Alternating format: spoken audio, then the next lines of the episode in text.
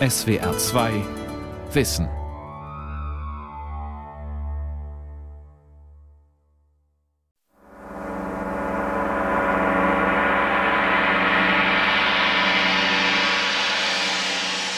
Ich fühle mich sehr schnell müde, außerordentlich müde.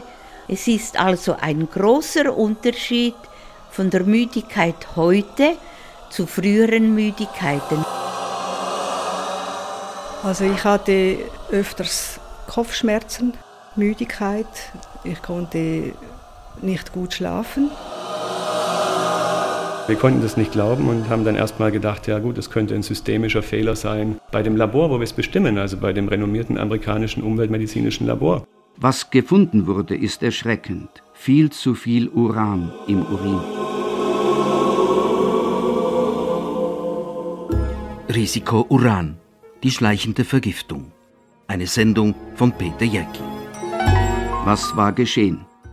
In einem Mail an den Autor dieser Sendung fasste der Mediziner Thomas Carmine die beunruhigende und bis heute rätselhafte Geschichte zusammen.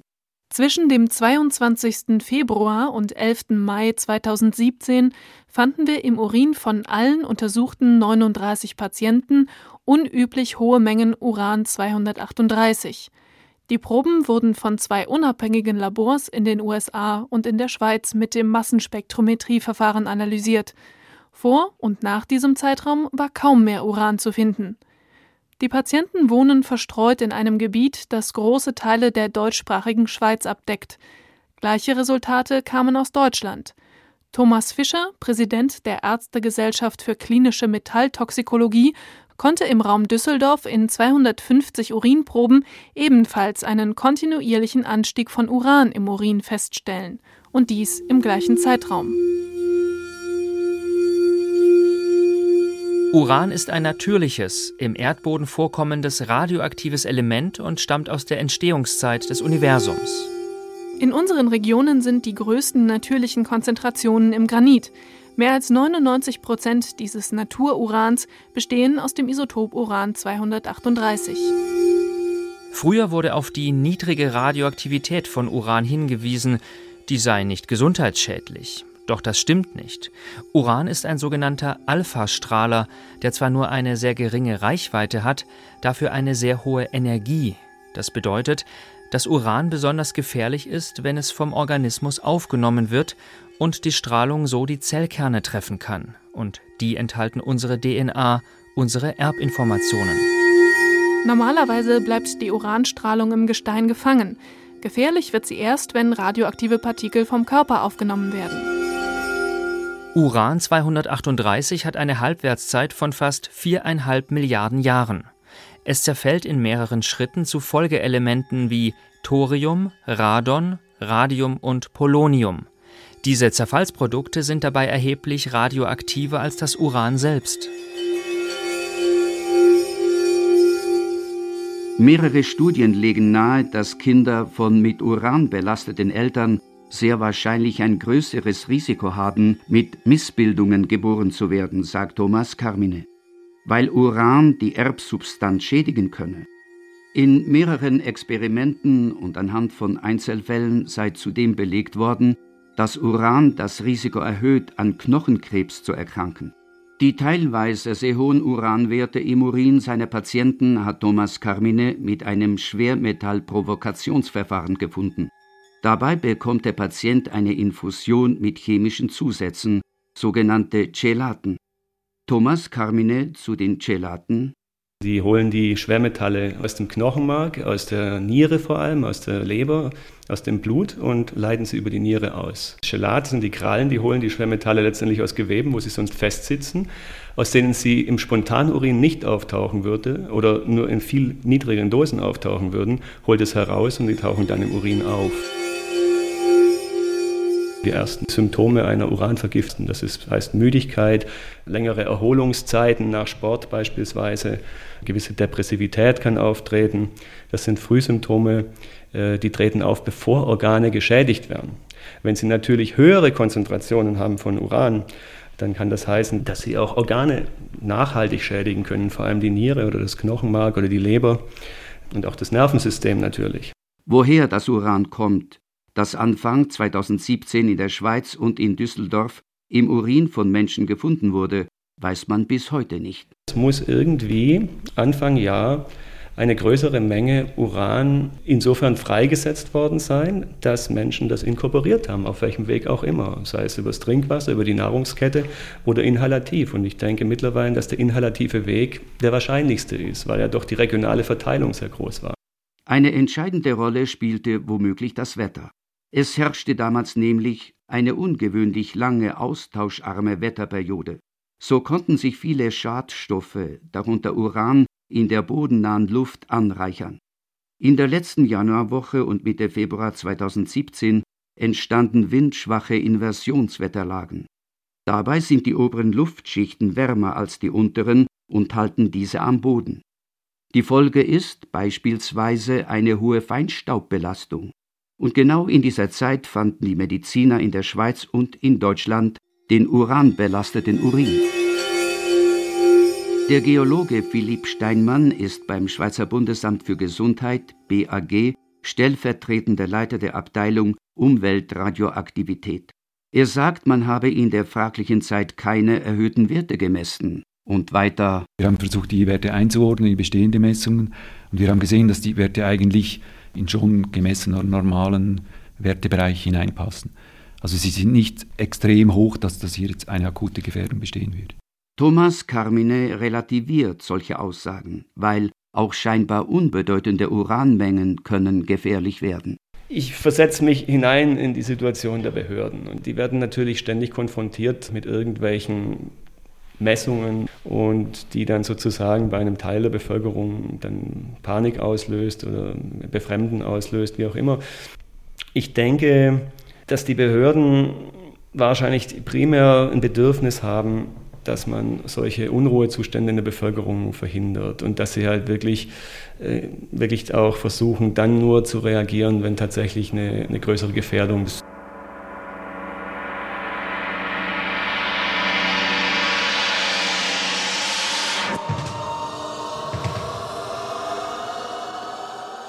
Woher könnte das Uran stammen, das Menschen vermutlich in einem großen Teil der Schweiz und Deutschlands und vielleicht unbemerkt auch in anderen Teilen Europas aufgenommen hatten, eine Spurensuche. My fellow Americans, major combat operations in Iraq have ended. In the Battle of Iraq, the United States and our allies have prevailed. 1. Mai 2003. US-Präsident George W. Bush verkündet auf dem Flugzeugträger Abraham Lincoln den Sieg über Saddam Hussein im Zweiten Irakkrieg. In diesem amerikanischen und völkerrechtswidrigen Angriffskrieg, Barack Obama bezeichnete ihn als den dümmsten Krieg der US-Geschichte, wurden nach Schätzungen bis zu 2000 Tonnen panzerbrechende Uranmunition verschossen. Heute gilt der Irak als jenes Land, das am meisten mit Uran verseucht ist. Wenn ein Urangeschoss trifft, erzeugt es eine ungeheure Hitze und Millionen von winzigen Uranteilchen fliegen durch die Luft und die können jeden töten. In der 18. Woche ging ich zu einer Untersuchung und da sagten sie mir, dass eines der Zwillingsbabys stark deformiert wäre. An diesem Panzer haben wir gestern die 20.000-fache Radioaktivität gemessen im Vergleich zur natürlichen Strahlung. Ausschnitt aus dem Dokumentarfilm Tödlicher Staub des deutschen Filmautors Frieder Wagner in dem er über die verheerenden Folgen von Uranmunition berichtet. Diese besteht hauptsächlich aus abgereichertem Uran. Abgereichertes Uran fällt als Abfallprodukt an bei der Anreicherung von Uran, das in Atomkraftwerken und bei der Produktion von Kernwaffen verwendet wird. Wegen seiner Dichte, 70 Prozent größer als jene von Blei, hat das Schwermetall eine gewaltige Durchschlagskraft.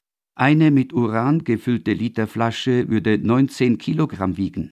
Der Dokumentarfilmer Frieder Wagner Inzwischen ist die Tatsache bekannt, dass diese Nanopartikelchen, die entstehen bei der großen Hitze, wenn ein äh, Urangeschoss einen Panzer durchdringt, wenn die eingeatmet werden und die sind ja hundertmal kleiner als ein rotes Blutkörperchen, dann können sie im menschlichen und tierischen Körper überall hinwandern.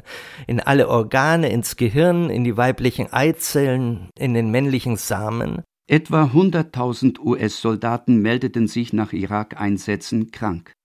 Sie litten an Hautausschlägen, Gedächtnislücken bis hin zu permanenter Müdigkeit. Wie viele Menschen aus der irakischen Zivilbevölkerung von Spätfolgen betroffen sind, ist unbekannt. Die Zahl dürfte groß sein. Die amerikanische Uranmunition-Expertin Lern Moat bezeichnete diese Waffe als eine Art trojanisches Pferd, des Atomkrieges. Weil Uranmunition wegen der langlebigen Radioaktivität und der chemotoxischen Wirkung auch nach dem Krieg ständig weiter tötet. Filmautor Frieda Wagner. In Italien sind nachweislich von den im Irak und im Kosovo eingesetzten italienischen Soldaten 109 durch die Einwirkung von Uranmunition verstorben. Von diesen 109 Familien haben sich 16 Familien getraut, den italienischen Staat zu verklagen. Alle haben gewonnen es wurden Wiedergutmachungszahlungen überwiesen zwischen 200.000 Euro und 1,4 Millionen Euro.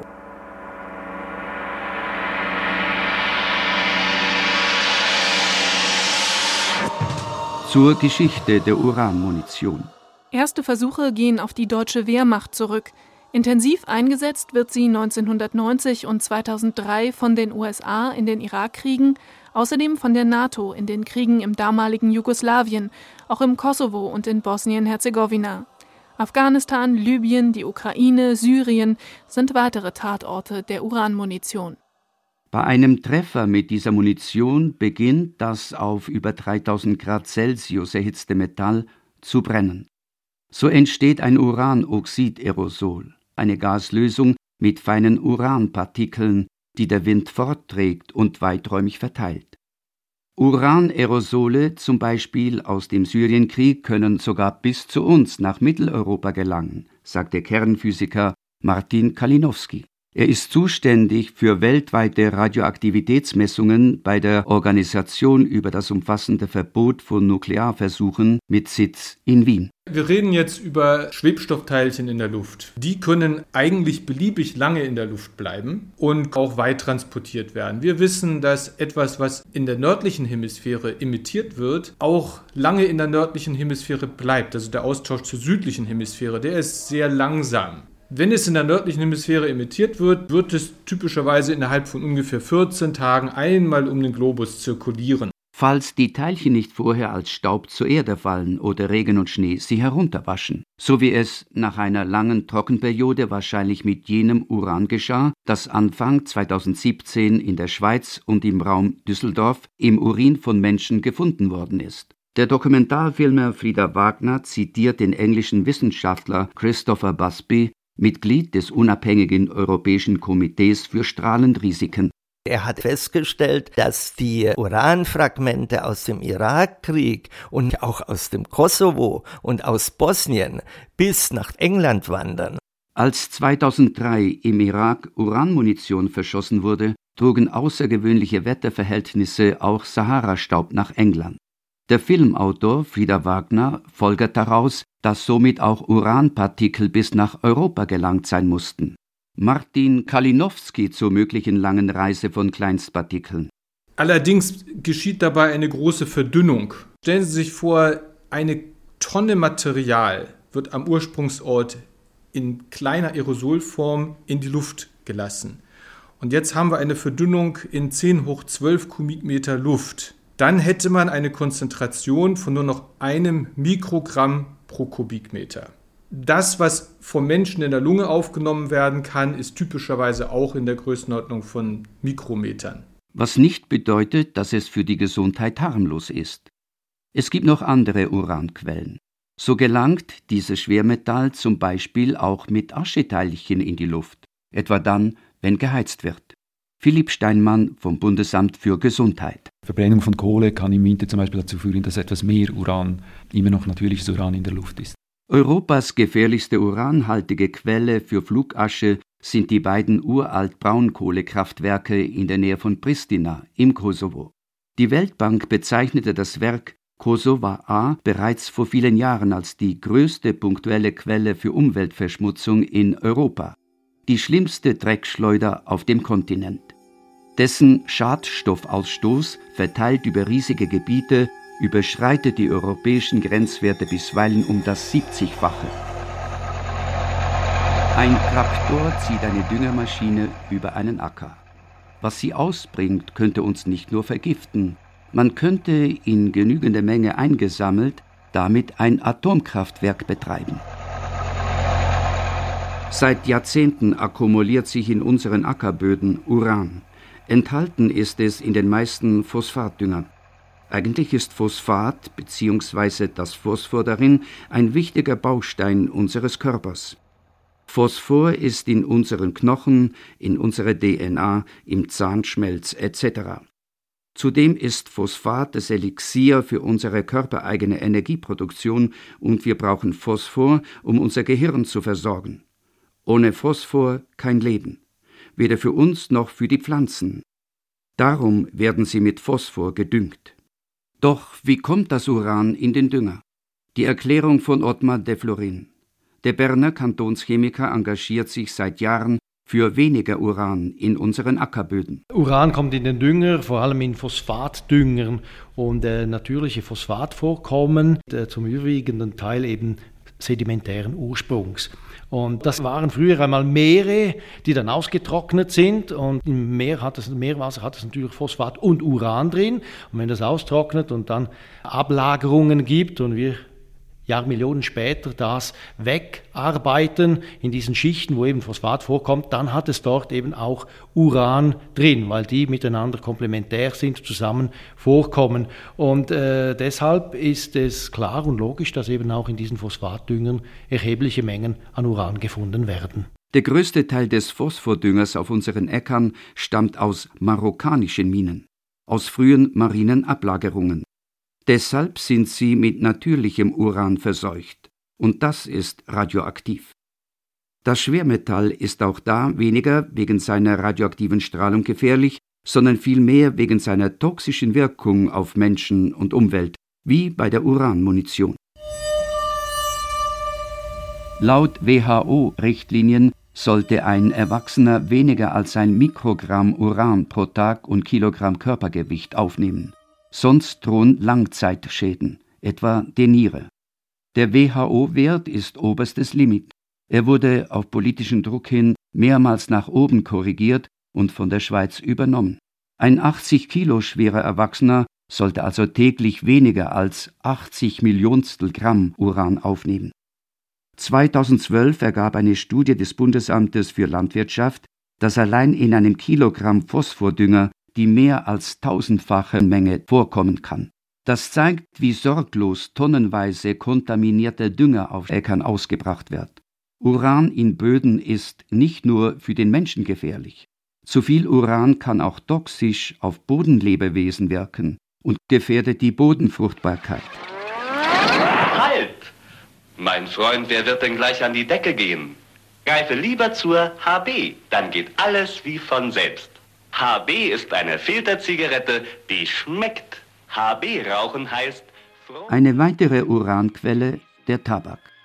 Dazu der deutsche Agrarwissenschaftler Ewald Schnug. Er ist Präsident des Internationalen Wissenschaftlichen Zentrums für Düngemittel und lehrt an der Technischen Universität Braunschweig. Dort leitet er auch das Deutsche Institut für Pflanzenbau und Bodenkunde. In Wissenschaftskreisen gilt Schnug als der Experte auf dem Gebiet der Düngerfragen. Dieses Uran wird dann auch von, teilweise von Pflanzen schlecht, aber es wird aufgenommen. Und in den Pflanzen geht der Zerfall des Urans weiter. Und eines dieser Zerfallsprodukte ist dann Polonium. Und Polonium ist extrem toxisch für die Lunge, sodass also Wissenschaftler gibt, die davon ausgehen, dass der die krebserregende Eigenschaft von Tabakrauch gar nicht mal von dem Rauch selber oder von, von Teer oder sonst was herkommt, sondern von, von dem Polonium, was äh, aus den, als Abfallprodukt oder Spaltprodukt des Urans, was mit dem Phosphor gekommen ist. Weil eben auch Tabakplantagen mit Phosphat gedüngt werden. Was da an Uranmengen in unsere Böden gelangt, ist gewaltig. Phosphathaltige Mineraldünger sind in Europa seit etwa 75 Jahren bekannt. Allein die deutsche Landwirtschaft hat bisher in all diesen Jahrzehnten um die 15.000 Tonnen Uran ausgebracht. Konservativ geschätzt, sagt Ewald Schnug. Im Verhältnis ähnliche Mengen gelten auch für andere Länder. In der Schweiz zeigte 2016 eine Untersuchung von 400 Bodenproben, dass sich Düngeruran akkumuliert, seit Jahrzehnten. Wohin das übrige Uran gelangt, welches sich nicht im Boden sammelt, ist zu wenig erforscht. Klar ist nur, dass ein Teil ins Grundwasser gelangt und damit in unser Trinkwasser. Deswegen ist verseuchtes uranbelastetes Trinkwasser die wohl unmittelbarste Gefahr, die vom Uran ausgeht. Dazu Philipp Steinmann vom Schweizer Bundesamt für Gesundheit. Wir haben eine Studie in Auftrag gegeben. Die Fragestellung war, wie groß kann der Beitrag vom Uran aus Dünger im Grundwasser sein für das Uran? Wenn man wirklich hohe Düngergaben annimmt, hohe Gehalte des Urans in diesem Dünger und das einmal abschätzt, dann kommt man zur Aussage, dass ungefähr der natürliche Beitrag, also von natürlichem Uran aus dem Boden und der Beitrag durch den Dünger gleich hoch sein könnten. Also könnte bis zu 50 Prozent des Uran im Trinkwasser könnte aus dem Dünger stammen. Uran gehört, wie alle anderen Schwermetalle und Gifte, nicht in den menschlichen Körper. Deshalb dürfte aus ethischen und gesundheitlichen Gründen eigentlich nichts davon im Trinkwasser sein. Ewald Schnug. Das ist natürlich richtig. Das ist eine Frage der gesamtgesellschaftlichen Güterabwägung. Das ist die Frage, was kostet es, entweder den Schadstoff zu vermeiden oder den Schadstoff zu entfernen. Und auf der anderen Seite, wie viel Tragikfälle, Krankheitsfälle, Kosten für Krankheit, Tod etc. habe ich auf der anderen Seite. Und so werden Grenzwerte abgestimmt. Grenzwerte folgen in aller Regel nicht wissenschaftlichen, sondern wirtschaftlichen Regeln. Keinen Grenzwert für Uran im Dünger möchte die Schweiz. Samuel Vogel leitet beim Bundesamt für Landwirtschaft in Bern den Fachbereich Agrarumweltsysteme und Nährstoffe. Ich denke, es braucht es nicht. Wir haben keine Hinweise, dass von der Düngung eine Gefahr ausginge. Es gibt ja einen Grenzwert für Trinkwasser. Es gibt ein Monitoring des Trinkwassers, das zeigt, dass Uran nirgends über dem Grenzwert ist. Es gibt einige Gemeinden im Wallis, die haben ein Problem mit Uran, weil das dort im Gestein vorkommt. Aber sonst gibt es keine Probleme und vorsorglich Grenzwerte einführen, das passt irgendwie nicht. Das passt auch nicht, weil wir dann auch technische Handelshemmnisse schaffen gegenüber unseren Handelspartnern in der EU, die auch keine Grenzwerte kennen. Der Dünger bringt übrigens nicht nur ein Uranproblem mit sich. Bei einem Drittel aller Phosphatdünger weltweit ist auch viel zu viel Cadmium drin. Dieses Schwermetall nehmen die Pflanzen auf und deshalb gelangt es in den Nahrungskreislauf. Für Cadmium ist man in Europa einem Grenzwert schon sehr nah. Für Uran im Dünger nicht, auch nicht in der EU. Es gibt nicht einmal eine Deklarationspflicht. Der Bauer weiß also nicht, ob der Dünger, den er auf dem Acker ausbringt, uranhaltig ist oder nicht. Dagegen wehren sich die Schweizer Kantonschemiker. Ottmar de Florin, Kantonschemiker des Kantons Bern, und der Agrarwissenschaftler Ewald Schnug. Wir sind der Meinung, dass man unbedingt auch für Uran im Dünger einen solchen Höchstwert festlegt. Das war die Forderung des Verbands der Kantonschemiker auch. Und äh, wir schätzen, dass dort viel tiefere Werte angestrebt werden sollten. Wenn man zum Beispiel sagt, ja, aber Sie haben ja auch natürliches Uran im Boden, das macht es auch so schwierig, äh, den eigentlichen Verursacher nachzuweisen, weil man das Natürliche nicht von dem Dünger Uran trennen kann analytisch. Man sieht keinen Unterschied. Vor allem in Böden, die natürlicherweise kaum belastet sind, stamme das Uran aus der Düngung der letzten 50, 60 Jahre. Dies könne bis zu vier Fünftel des Gesamturans im Boden ausmachen. Das muss gestoppt werden. Ist überhaupt keine Frage. Zufuhr von Schwermetallen, das betrifft jetzt nicht nur Uran, das betrifft auch andere Schwermetalle, Der muss irgendwo auf ein Level zurückgefahren werden, damit zumindest die Gehalte auf dem Niveau gehalten werden, die man jetzt hat.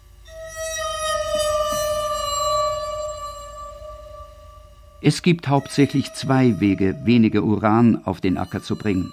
Da ist einmal die Wahl des Mineraldüngerproduktes. Um die 10% des Phosphatdüngers auf dem Markt enthalten nämlich kein oder kaum Uran, etwa jenes von der russischen Kohlehalbinsel. Ein anderer Weg, den jetzt die Schweiz beschreitet, heißt Recycling. Indem Phosphor aus dem Abwasser zurückgewonnen wird, senkt sich der Mineraldüngerbedarf. Damit wird auch der Uraneintrag in die Ackerböden deutlich verringert. Seit Januar 2016 schreibt die Schweizer Abfallverordnung ein Phosphorrecycling vor. Samuel Vogel vom Bundesamt für Landwirtschaft. Phosphorhaltige Abfälle, da muss man den Phosphor zurückgewinnen. Es ist eine Übergangsfrist von zehn Jahren definiert.